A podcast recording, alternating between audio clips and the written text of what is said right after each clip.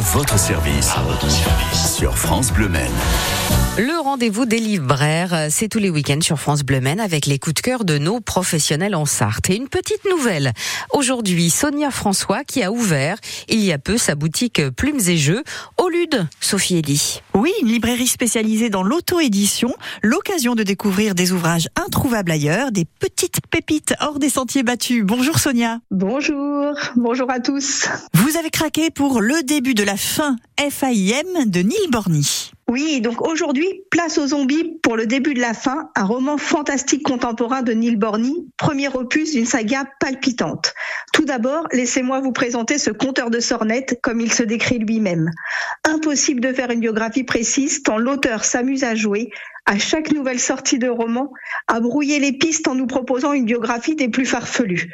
Quoi qu'il en soit, il peut tout de même être affublé de quelques titres, car il a inventé, à lui seul, deux nouvelles catégories littéraires, le thriller et le roman de garde RER, en bon parisien qu'il est.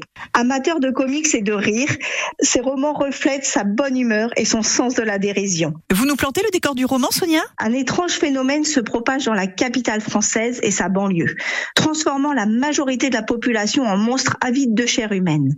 Pour une raison inconnue, certains survivants ne aucun symptôme.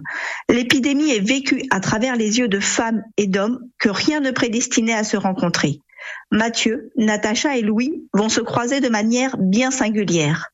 Se croyant bien à l'abri, ils apprendront que les hordes de morts-vivants qui sillonnent les rues sont loin d'être leur seul problème.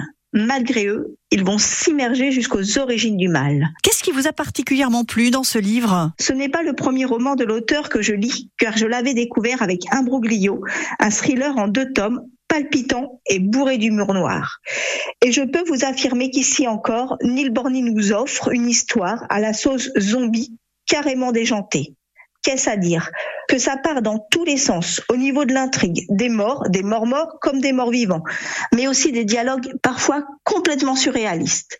Je me demande toujours comment il fait pour retomber sur ses pieds, vu le nombre de cabrioles qu'il enchaîne dans les airs. Il arrive même à placer, dans ce monde apocalyptique, une suave romance ou deux, ainsi que des liens d'amitié très forts incroyable.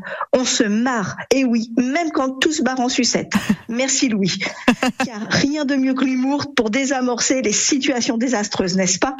On frémit souvent, car tout de même, le contexte est quelque peu flippant. On s'instruit sur les trésors de l'architecture parisienne. Incroyable, non? En bref, la plume est tonitruante, l'intrigue rocambolesque et pourtant si réaliste.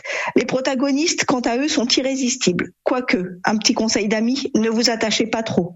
En un mot, découvrez sans attendre cet objet littéraire non identifié. Et si ce premier opus vous plaît, les deux suivants sont déjà disponibles et le quatrième est en cours d'écriture. Le début de la fin de Neil Borny que vous pourrez trouver au LUD à la librairie Plume et Jeux ou en commande sur le site internet. Ou encore en click and collect chez Plumes et Jeux, une nouvelle librairie sartoise spécialisée dans l'auto et